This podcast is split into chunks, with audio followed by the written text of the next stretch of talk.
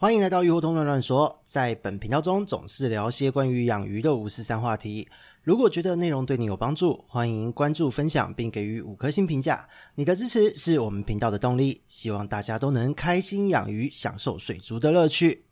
Hello，大家好，这里是鱼活通乱乱说的梧桐，我们又见面了。这一次呢，又是要来讲鱼病话题了。那这一次鱼病话题的间隔时间和上一集的间隔时间蛮短的，大约是五集左右的间隔哦，又来讲鱼病了。那其实还蛮意外的，因为有蛮多的话题还没有录音。但是呢，今天就是来说一说这个意外是怎么来的。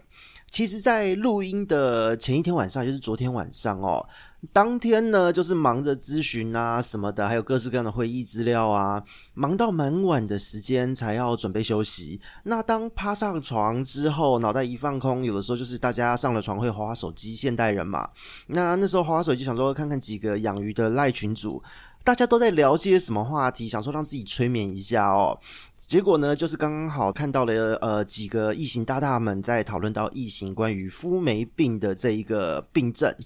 那说了非常多自己饲养的状况和过去的经验，其实蛮精彩的。那因为时间实在太晚了，一来是很震惊这一些人哦，难道都不用睡觉吗？都不会怕自己细纹变多之类的吗？毕竟大家都不年轻了。结果说了还被攻击，就是说我抬头纹太深，那个人生真的还蛮难的哦。抬头纹的事情不管，但是虽然小弟的主力不是养异型啦，就是学生时代啊，血气方刚了一点。那个时候跟人比战赌气，就买了熊猫异型繁殖，跑去呛人家。那后来呢，就是其实就是本身对于异形没有太大的爱，就是只有把小胡子异形当做工具生物来使用。那唯一真的养比较大的就是绿皮皇冠豹啊，因为它就长得像西瓜皮，非常的可爱。那虽然说养几年，结果当时就是被混养了两年左右，本来都很和平的皇。冠狗头直接无预警的咬爆头哦，那真的是蛮欲哭无泪的。所以呢，这边也是再次劝诫大家，混养无绝对，没事不要乱混养，要混养就要有心理准备哦。连混养了一两年没事都还是被咬爆，就请各位事主三思而后行哦。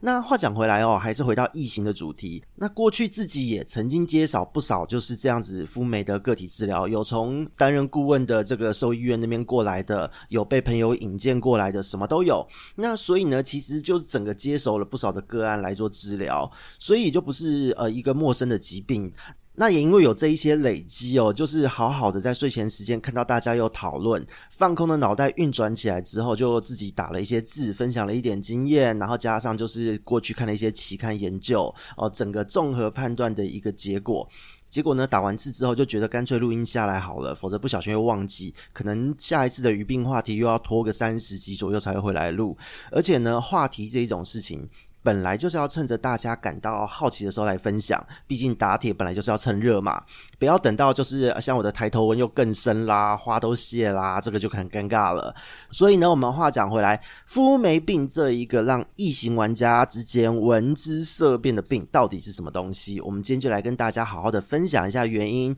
自己的临床判断和对策。也感谢哦，昨天在群组上面，林豪小大大还有天下无敌大大两位在群组无私的一些经验分享。好。那接下来讲到肤霉病，肤霉病呢，它其实是一个症状，只是呢，就病鱼的外观而言，它看起来其实像是鱼的表皮好像发霉、生沟啊呢，所以就这么称呼了它。那其他跟头痛病类似哦，之前录了一集头痛病的，其实就是以病症的症状外观去称呼，而且在四组社群里面啊广为流传的一个症状。那这一个症状，当它出现你碰到的时候哦。乍看之下，真的会觉得鱼体斑驳发霉哦，上上面粘一些东西，冒出一些东西等等的。所以呢，你其实真的遇到的时候，不难理解为什么会被这样称呼命名的原因。那但是我们讲回这一个症状哦。其实它并没有一个非常显著的季节性变化，只能说随着季节出现会有一个变化的趋势。可能某几个季节或者换季的时候，它可能比较频繁的出现。那同时间呢，它又有跟饲主的照护习惯会有某种程度的相关联。所以早期大家还在论坛在互相比战的时候，因为那时候其实自己已经脱离了这个圈子，就是脱离了这个论坛圈。所以呢，因为自己那时候开始在弄一些鱼病的东西，还在小嫩嫩阶段。可是呢，因为在临床处理的时候，就自己都觉得说好像哪里怪怪的，不该往特定的病原菌去判断。毕竟呢，它的这个发病的状况、发病的周期性不太符合绝对致病菌的特性。所以呢，就去找了蛮多的资料。那那时候呢，就是在这一些的期刊文献、各式各样的交叉比对，还有自己的判断之下，设计了不少的一些呃假说，也透过了临床咨询啊，还有就是饲主和那个兽医院来托阳委托治疗时候这样的这个操作去做了一些验证。那这边也感谢这一些事主们的信任，还有兽医院的信任哦，真的是非常的感恩大德，因为有了这一些的临床操作经验，还有实验的比对，才能够有今天的这一个分享。总而言之呢，在这么多年的一个累积分享之下，最后就是做出了一些归纳和整理。那我相信这个也不是一个在网络上查得到的资讯，所以呢，今天就也把这一些归纳分享给大家。但是呢，就是先强调一下哦，因为都是超级多的累积才得到的资料，所以呢，如果各位听众能够顺手抖内给个五星评价啊什么的，我会很开心的哦。抬头纹会变少哦，没变少也会用大家抖内的资金去打肉毒哦，所以当做抢救抬头纹抖。那一下也好啦，哦，这个真的是拜托大家了。好，总而言之，那个讲多了哈，介绍一下自己判断肤霉的逻辑和方式。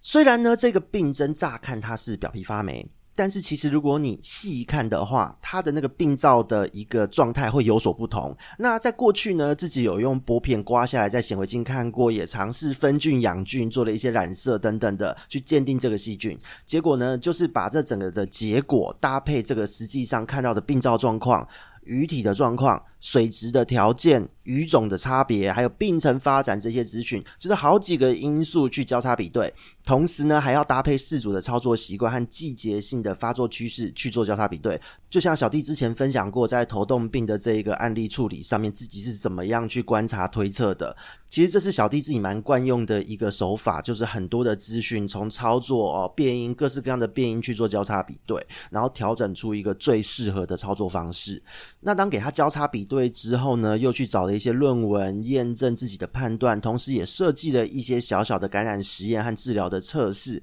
结果呢，就是发现，嗯，这基本上肤霉这个真的是一个症状啦。那也因为病灶的差异，它是真的有一点微妙，所以实际上呢，在我们一般的事主遇到的时候，你如果没有足够的经验去判断。真的会很恼人，因为它发生的这个病程进展非常的快，那所以呢，也就不难理解为什么一般的饲主们、玩家们听到脸都会绿掉。那在这边呢，其实就是依照自己的经验，还有就是我们刚刚说交叉比对的一个分析结果，同时还有就是在期刊整个汇整起来的判读方式分享出来。大致上呢，以小弟这边而言，我会把肤霉这个症状依照它的这个病灶的状态，会分成三大类。为什么会是病灶呢？因为其实来咨询的时候，你看到照片、看到图片，甚至你有时候到现场，你看到的这条鱼。基本上你看到都是一个发病的状态，所以你按照它的病灶去观察它的病灶分类是最有效率，也是最直觉的。因为这个疾病它的病程快速，它没有时间等你回去好好的分析，你一定要有足够的经验，而且在第一时间就能知道判断的关键在哪里。这边就分享给大家。第一类呢是所谓的比较恐怖的产气单胞菌感染哦，就是产气单胞菌。那因为这个细菌呢，相信有在追小弟频道的朋友们一定不会太陌生。这个细菌其实是淡水环境常在的一个条件致病菌，它就是一个产气单胞菌属的细菌。那在环境中呢，它主要就是在淡水的水域，还有污泥、底泥哦，那种有机物特多、污泥里面特多的。所以在养殖场，如果底泥久久不清，都有很多这种奇怪的菌哦。这是一个很可怕的东西，因为呢。它有的时候会在人的身上会造成感染，在鱼的身上呢，不论是鱼鳍、体表、鳞片，甚至是说肠道，全部都会有很严重的感染症状。所以它就是一个环境中常在，没事都还好，但是它量一多，一出事的时候都会非常严重的细菌。那以鱼类来讲呢，哦，在台湾你会遇到的大概就是几种菌哦，几种这个产气单胞菌属的细菌。嗯，这些疾病的症状呢，或多或少会有一部分的差异。那以这一个我们讲到的第一类的这个比较恐怖的产气单胞菌来感染哦，我们可以来介绍一下。首先是病灶的部分，当你今天感染了这一个比较恐怖的产气单胞菌的时候呢，它的病灶会呈现同心圆的状态，好，很很蛮漂亮、蛮均匀的一个同心圆，它会有白斑哦，逐渐扩大。它这个状态就好像一滴墨汁滴到水面，然后那个圆会很完整的扩散开，这样子的一个状态。你会发现这一个病灶的外围白圈，那个最外围的这一圈会非常明显。然后呢，它这个只要扩散开之后，它只有白圈明显哦，中间病灶处的部分，它其实它的颜色，它的白就没有那么明显。而且呢，如果你随着病程的发展哦，它的这个圆会逐渐的扩大，然后呢，它中间的病灶会往内凹、往内烂，烂进去的速度非常快。那这个呢，其实在鲸鱼、鲤鱼、草鱼有时候会发生哦，就是所谓俗称打印病的这个病原菌。那坦白说，这个打印病的病名呢，也是依照它肉眼看到的病征去做命名名的。那后来分菌也是证实是产气单胞菌属的细菌。那在早期的文献中是有提到自己的推测也比较接近是其中一支细菌哦，它的名称叫做 Aeromonas sobria，中文名称叫做温和产气单胞菌。那它的名称虽然叫做温和两字，但实际上一点都不温和啊，就是死超快的。而且呢，就算你今天加紧时间治疗好。后面的几天呢，就是也有很高的几率，因为它的毒性很强，就是肝肾会炸掉，直接暴毙给你看。这个是第一种的状况，哈，同心圆，然后呢，外围很明显的白，中间没那么白的，这个是第一种类型。第二种类型是比较没有那么恐怖的产气单胞菌感染。这一个病灶呢，就会不太一样了。它初期乍看以为是同心圆，但是呢，它会有一点点不规则，有时候是椭圆，有时候是那种变形虫状的这样子的一个圆。然后呢，随着时间发展，你会发现说，它的内部不会烂进去，可能就是发黑或是一样白白的，但是那个圆的外围会随着病程的发展会越来越扩大，接着它会逐渐模糊，外围的这个圆哦会模糊掉，而且常常会有好几个那个点，最后会融合在一起。那在这样子的状态，你会发现它的整个病灶白色的部分、苍白或发黑的部分会是整片的状态。那如果你的病程在持续让它发展，最主要的一个病征就是它会在泄殖口后方哦，就是尾柄到尾鳍末端这一整断它都会整个白掉坏死哦。那这个病程呢，整个的发展它会比起比较恐怖的那一种，就是第一类型的产气单胞菌感染稍微慢一点点。那它的毒性呢，就是没有强到那个程度，但是其实也蛮强的哦。那这一种类型的产气单胞菌感染比较没有这么恐怖的哦，它基本上它是比较常见的。那它的整个研究呢，其实也很多，整个的研究方向都指向说，就是在环境常在的这个条件致病的这一支病原菌所造成，就是所谓的埃罗莫纳斯海藻菲拉中文就是亲水性产气单胞菌哦。它的进程整体来讲慢一点点，治疗后呢，肝肾炸掉的几率也低一点点。但是呢，大部分当你看到整个白色这个圆晕开还融合在一起，就来不及了哦。它是有这样的一个特色。那虽然呢，小弟呢这边就要补充一下哦。过去对于细菌呢，其实因为这是很早期的资料，很早期自己做的一个调查，那大致上都有没有十几年了哦，非常久了。所以呢，那时候天宝年间做的这些调查，全部都是初步的分菌染色判读。那也许呢，在未来透过分子鉴定，一定会有学者研究出更进一步的内容，去确认这一些菌种的真身。但不论如何，临床上我们不用知道那么细致。大家只要记得，当你发生的时候，这两种状况，类型一、类型二，不论是比较恐怖、比较不恐怖，总而言之，它都是产气单胞菌的感染，只是强或弱的差别。但是呢，要找出它的几个共同点，这边也分享给各位。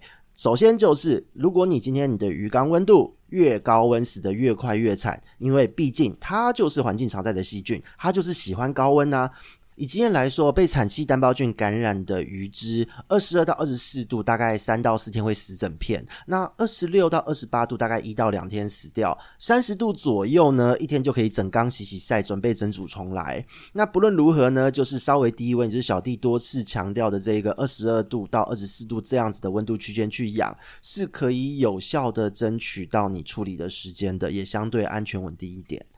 那再就是温度和这个操作时间的状态，也反映出就是当这个细菌跑到鱼体之后啊，因为它有非常强的毒性。所以呢，它的死因多半是来自于败血症。这主要是因为呢，随着温度的上升，鱼体本身的压力会越来越大，细菌呢活性上升，毒性也上升。所以呢，这也是为什么鱼缸的温度二十六到二十八度左右，通常呢在病灶初期，这个圆只是一点点同心圆那个小白圈才刚出来不久，还没有来得及让你看到烂肉的状况，鱼就已经被败血症弄死了。所以在这样的状况之下，请大家千万不要用高温来面对。肤霉病这样子的病症哦，这是非常危险的。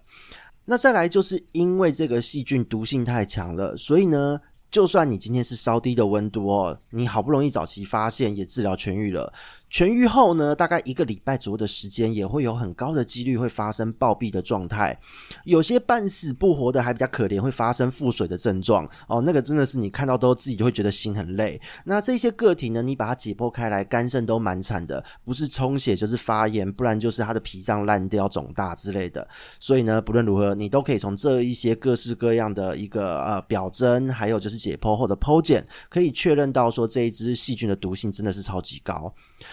那再就是额外跟大家说明一下哦，就是当这一个的细菌呢进入体内，它的毒素再加上体内呢，因为被感染有免疫反应、有发炎反应，体内会制造一堆有的没有的一些东西，这些东西随着血液会到处跑，肝肾的负担很严重。这时候鱼的肝肾已经很惨，负担很重了。那你如果治疗时候药物使用不当哦，经常都会是压爆肝肾的最后一根稻草。所以很多人看到就喜欢乱下药物。这个时候你药物选择不当，你在前面看起来治疗好了，但是接下来的肝肾衰竭都会有极高的死亡率。所以这个疾病的处理很棘手，也在这个地方，它的治疗策略会非常的复杂。哦，那再来就是也要跟各位说，你的饲养环境呢，因为这是环境常在的细菌，也会影响到它病程的一个严重程度和发展状况。首先，在软水的时候，发作的状况会更加严重，病程也会更加快速。再来就是，如果你的鱼缸厚。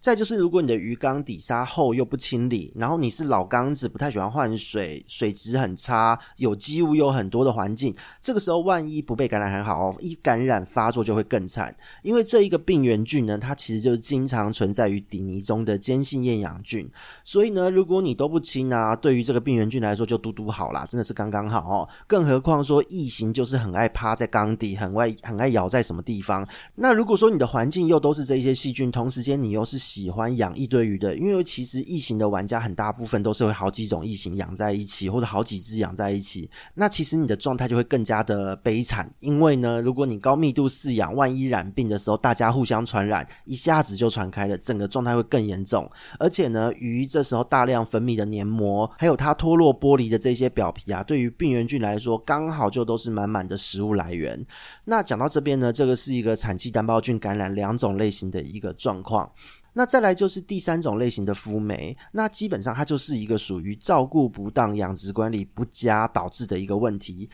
这一种病例呢，通常都会发生在滤材叠到灵骨塔，满满的熟头，满满的塑胶，反正就是满满的什么东西就堆满就对了。然后呢，不太喜欢换水，那个白棉死都不丢，然后用到烂掉才要换的。然后呢，长期高温饲养，饲料又营养不对，或者放到坏掉了还在喂，同时间又是会定期驱虫、滥用药物、毒伤鱼体，让鱼的代谢能力整个坏掉，这样子的鱼缸之中，那当发生的时候啊，简单来说就是一个长期的一个体内发炎，让鱼的体质烂掉，肠道菌虫又失衡，那整个鱼体没有办法很好的生成新的表皮，这样子的一个状态下，经常你会看到鱼会体色斑驳。凹眼啦、瘦背、凹肚之类的，那这几个症状依照个体的差异哦，可能会谁先凹眼、谁先受背，这个没有一定。但是总而言之，如果过程中大家都很不幸的没有死掉哦，因为我都觉得这样子的鱼只死掉都是一种解脱啦。哦，就在这个过程中如果没有死掉的话，最后所有的鱼大家都会差不多的惨，因为总而言之，他们就是一个受虐儿状态嘛，整个都很惨。那如果说你今天你的鱼缸没有很多鱼，只有单一个体也就罢了哦，因为就只有它惨而已。可是万一如果你养了很多只，密度超高的话，就会有超级恐怖的恶性循环。这个恶性循环是什么样的一个过程呢？什么样的一个逻辑？这个连锁的第一步是大家的身体都很烂，环境都很烂。那第二个部分是万一哦，因为一定会有很多人说，我都这样顾也都没出事。好，那万一碰到换季或是干嘛的，这一些季节性的状况到了，细菌会增生，菌虫会变化。这个时候呢，如果你的鱼体已经超过它的耐受度了，它会开始出事。从谁开始出事呢？免疫力最弱、身体最差的那一只开始，它可能是最弱势、最紧迫的，也有可能是脂肪肝、肝脏发炎、抵抗力最差的这一只。所以呢，当它发生状况的时候，体表开始出现状况，你会看到它黏膜表皮剥落。这样子的状态之下，这些剥落的黏膜和表皮呢，都会变成细菌的温床。然后呢，因为密度高，万一有细菌，就会快速传染给大家。如果这些细菌不是传染性的，那当它分解掉这一些表皮啊，这一些黏膜。这个水质也会变得更糟。那再来第三个部分就是这一些黏膜之外呢，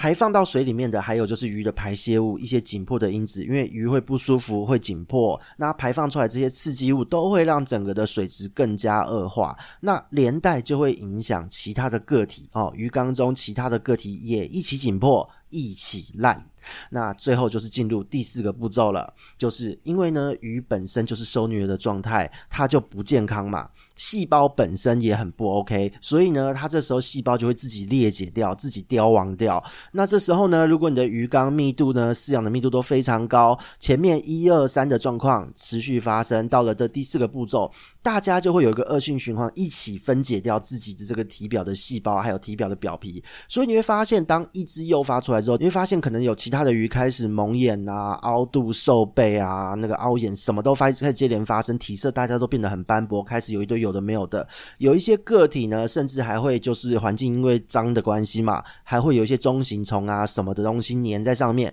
各式各样的状态都会发生。因为呢，这样子的鱼体，它的抵抗力已经很烂，这些表皮再配上说鱼缸中大量增生的原虫细菌，全部都是会造成一个恶性循环的状态。那所以呢，也是要让大家知道，就是这一种肤霉病哦，第三种类型的肤霉病，也是最常会碰到的一个案例。通常在发生的时候啊，就是你会发现，除了刚刚的凹眼、瘦背、凹肚之外，你会发现体色斑驳。然后呢，这一条鱼因为它表皮的结构已经很难维持了，你会觉得它表皮看起来就是泡泡浮浮的。打个比喻呢，因为泡泡浮浮这个词会让人家觉得很抽象，我们就打个比喻，看起来像是泡到水的贴纸，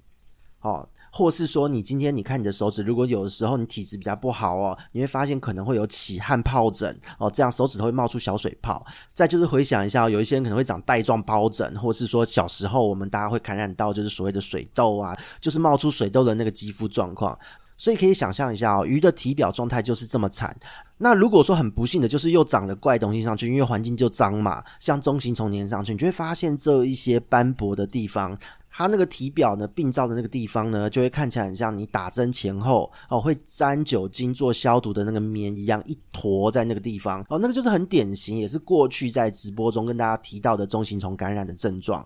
所以呢，讲到这边，就是你只要能够解决掉这个病原菌，解决掉它身体烂的这个本质，只要鱼体的状况还没烂到底，这个也是三种肤霉类型里面呢比较好恢复一点的。那在这边呢，也要跟各位说明一下啊，这边三种的肤霉病，其实呢整体来讲，皇冠鲍会比起坦克还要容易发病的多，所以饲养皇冠鲍的朋友，请特别要更注意水质哦。那讲到这边呢，其实就是三种自己归纳出来的肤霉病的一个病灶、病程、病征、养殖管理操作的会诊，我们稍告一段落。接下来呢，大家都会想要知道哦，我认识了这个病，那我接下来要怎么办？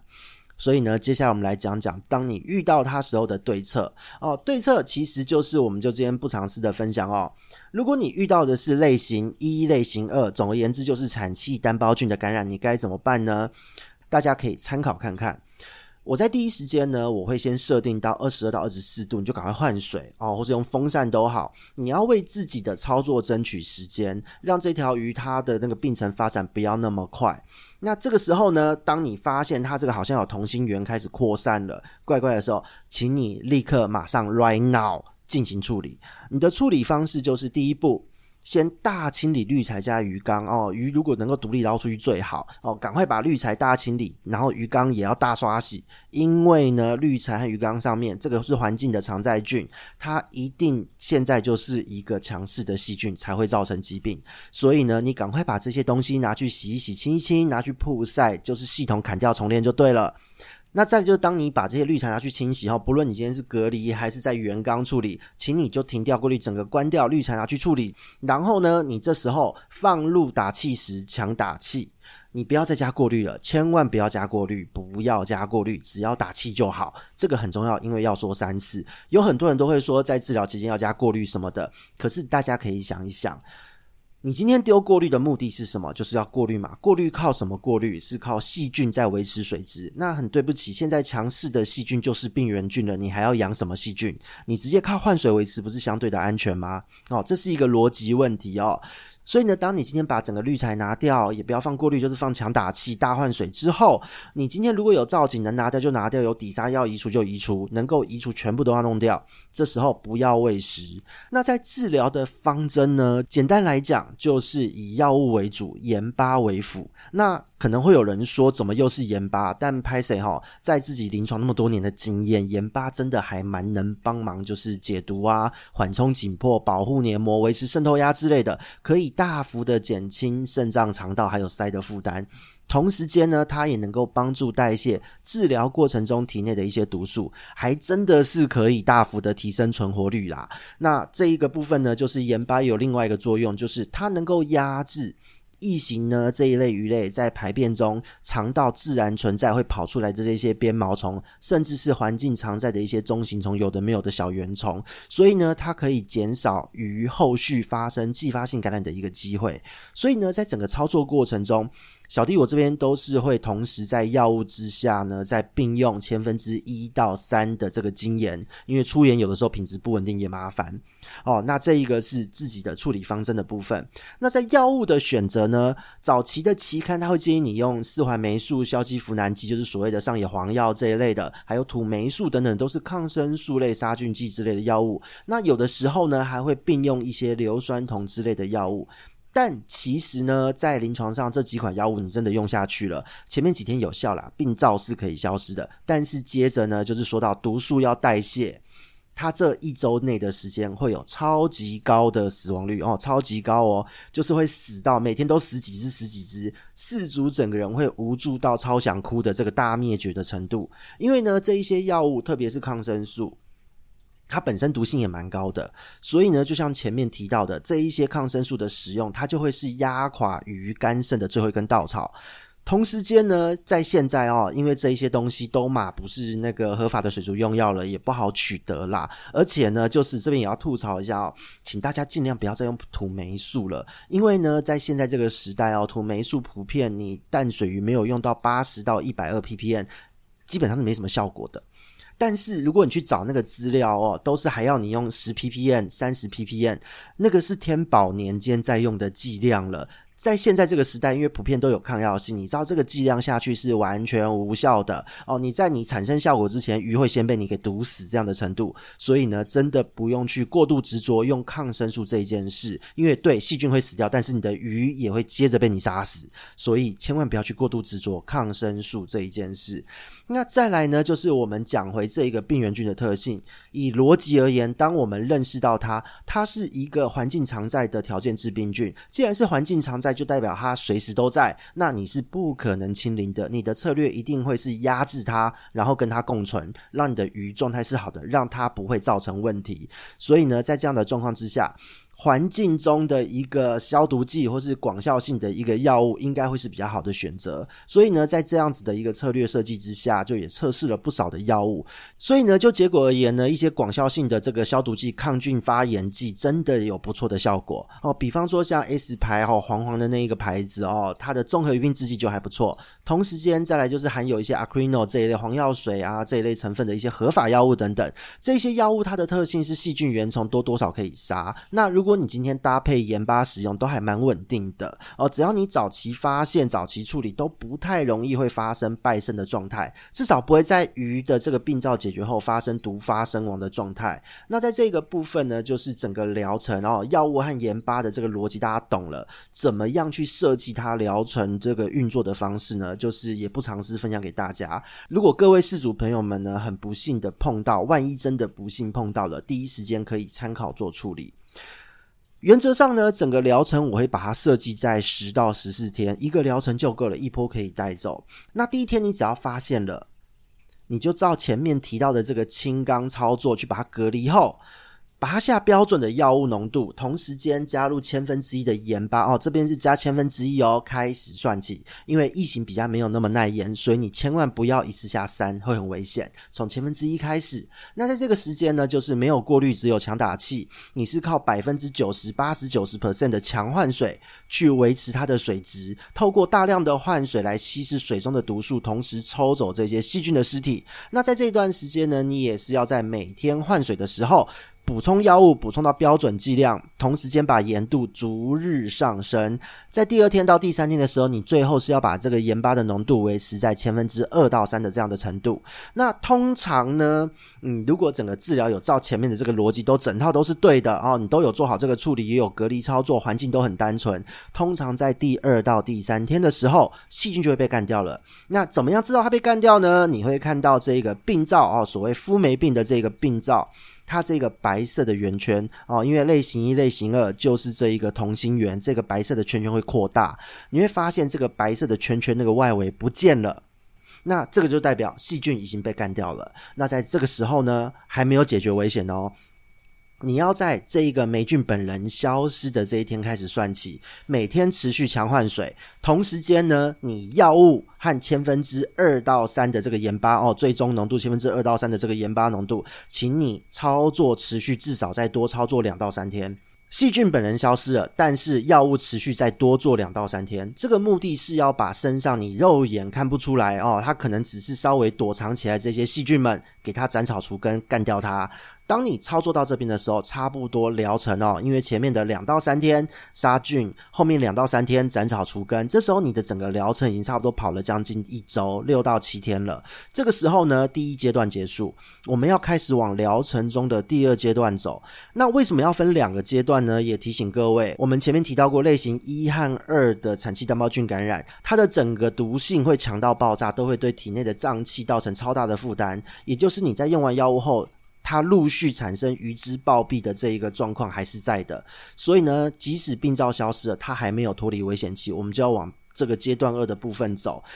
那这时候的目的就会变成你要帮助鱼的身体内脏不要整组排尿尿，所以呢，我们这时候操作的目标就是变成把毒素残存的毒素代谢掉，啊，降低它的死亡率，再来同时做体表的修复，以免当它放回主缸或是你今天重新培养系统的时候又出什么特殊状况。所以呢，这个是我们第二阶段的目的，它是不一样的。那具体怎么操作呢？其实没有很难，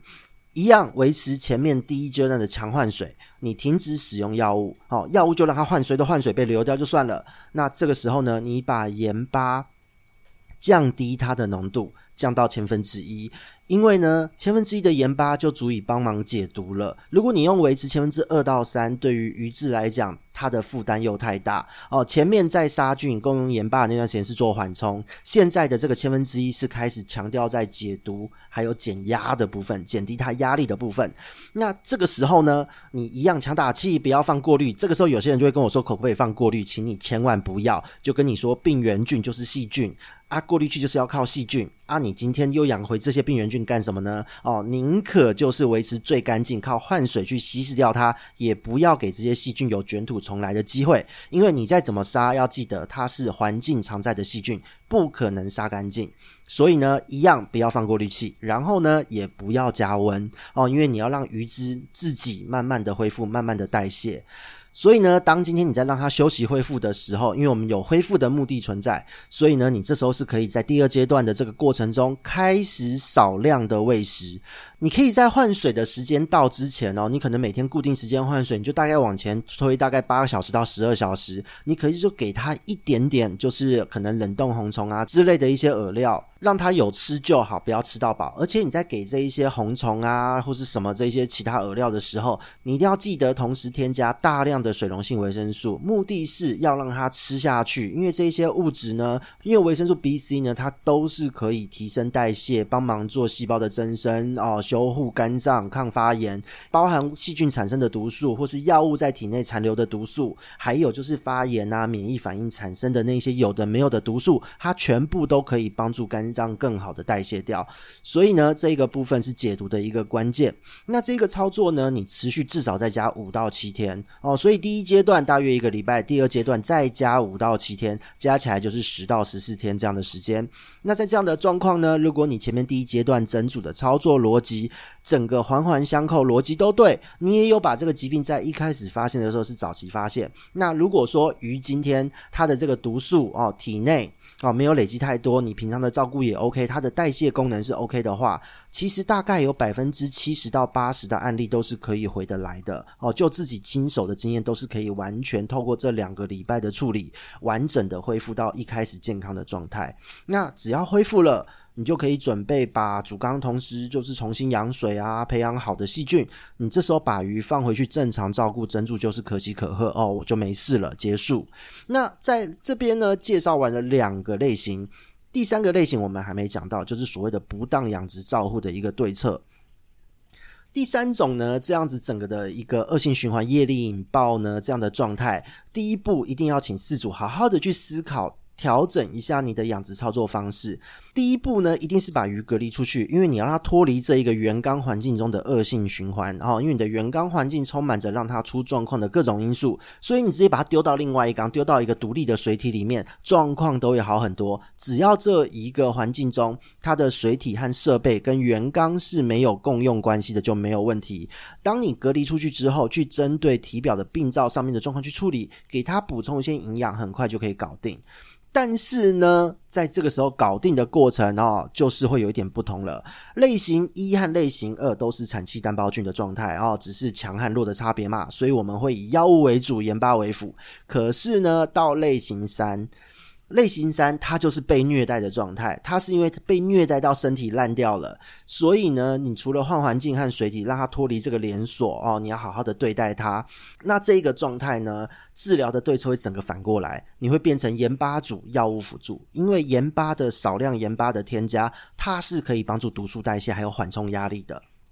毕竟呢，它是受虐儿。身体的耐受度很差，如果你在用药物为主，它可能根本忍不住这个药物的毒素哦。所以呢，整组你用药物为主，通常都会在一瞬间，可能一下去药物几个小时它就挂了，这是很常见的。那你在这样的状态之下，我们的目的以解毒代谢减压为主。你如果今天真的遇到，因为它环境很烂，身上有寄生虫、有中型虫什么东西的感染，用盐巴为主。如果真的有其他怪东西，或是有一点点的发炎反应，你再看鱼况体力。去弹性的使用药物哦，就是要非常谨慎的使用，能够不要碰药物就尽量不要碰，因为它不同于类型一二，类型一二的状态可能体质还不错，就是被感染，但是类型三就是真的烂到爆炸，所以自己开始分解了，好，是这样完全不同的状态。所以呢，当你今天用盐巴去缓冲它的压力，去减低它的压力，帮助它解毒，帮助它排毒，帮助它新陈代谢，让它好好的休息，补充营养，恢复体力。只要它的表皮能够慢慢长回来就可以了。那四组呢，真的就是趁这个调理的时间，好好的重新思考、调整一下自己的操作习惯，否则还是会持续发生。而且呢，这一样子的一个类型三的案例，它也是很重视你的这个鱼体的本质。如果说它今天已经虚弱到体内的器官开始自体在消耗、自体在分解，那在你再怎么调养，它也回不来。这条鱼很可能就是建议你放弃为佳，也不要再费心力过度处理了。那如果说真的分解过头，可能在过程中他自己一点点盐巴都无法耐受。都会暴毙，所以呢，这个部分就是很看事主到底虐待鱼到什么程度。那当然，我们不乐见这样的状况。可是，请各位事主们一定要自己去注意自己的操作是否对鱼只造成过多的负担哦。所以这个部分是请各位事主要多加注意的。所以呢，讲到这边，三种类型介绍完毕，整个疗程处理对策不尝试的大公开。如果呢，各位听众你不给个五星评价留言鼓励一下，可是说不过去的啦。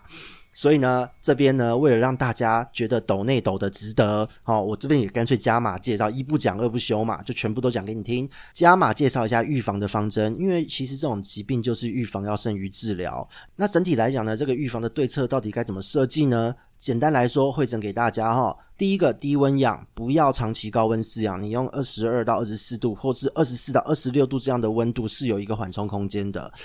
低温氧，再来就是做好检疫，哈，尽量减少病原菌身上带有的东西进去的这个机会。再来就是养殖管理要好好的落实。第一个换水量注意，重点是量要够多，把毒素细菌稀释掉。再来就是滤材的部分。不要叠成灵骨塔，不要过度的单一滤材，因为它的缓冲能力会很差。单一滤材的话，强势的细菌如果是好菌也就罢了，如果是病原菌的话，那就惨了哦。这个部分是非常要注意的，特别是在换季的时候，很多时候呢，这一些病原菌它们的菌丛更替是会有机会上位的哦。这个时候就要特别注意了。那如果你整个滤材的设计呢，滤材的复杂度相对高一些，它的缓冲能力会更好。就算是遇到了季节变化，细菌会比较旺盛的时候，活力比较强的时候。病原菌它相对的，它变成强势菌搞出问题的几率就会被压缩，就会降低，因为竞争者太多了哦。如果今天只有两只细菌、三只细菌、五只细菌在竞争，那有两只是条件致病菌，那它的几率很高。可是如果有二十种、三十种细菌，这一些病原菌本身就会被相对的压制住，所以呢。滤材多元性很重要哦，请千万要注意这一件事。再来就是，请你不要过度强求去用酸性软水来饲养异形。